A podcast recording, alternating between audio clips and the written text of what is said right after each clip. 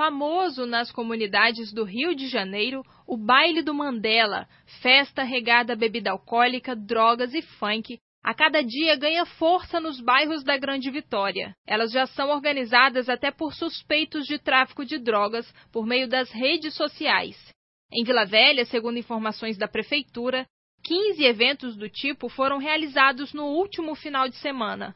O baile clandestino acontece sempre em via pública e atrai até 700 pessoas em um dia. De acordo com o secretário de Prevenção, Combate à Violência e Trânsito de Vila Velha, Alexandre Ramalho, geralmente essas festas são organizadas por traficantes que aproveitam o movimento para vender entorpecentes.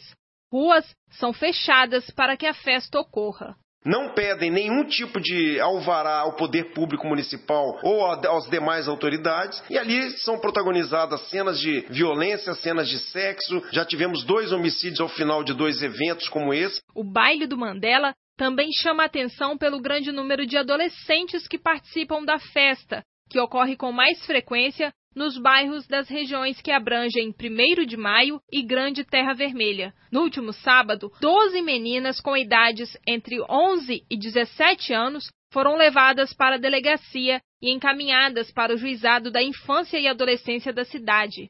Segundo Ramalho, além do trabalho da Guarda Municipal e das polícias, a família também tem um papel de destaque em casos como esse. Como é que seu filho está participando de um evento como esse, num bairro de vulnerabilidade social, num bairro de elevado índice de homicídio, de elevado tráfico de entorpecentes, três horas da manhã, uma menina de 12, 11 anos participando de um evento como esse? Para evitar que eventos do tipo aconteçam, o setor de inteligência da Polícia Militar e a Guarda Municipal monitoram as redes sociais para descobrir onde os bailes serão promovidos.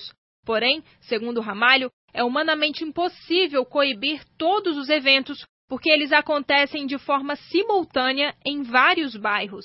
A Polícia Militar informou que, caso a população tenha conhecimento de que será realizada uma festa clandestina em seu bairro, pode denunciar por meio do 181. Os moradores também podem acionar o 190 nos casos de festas em andamento.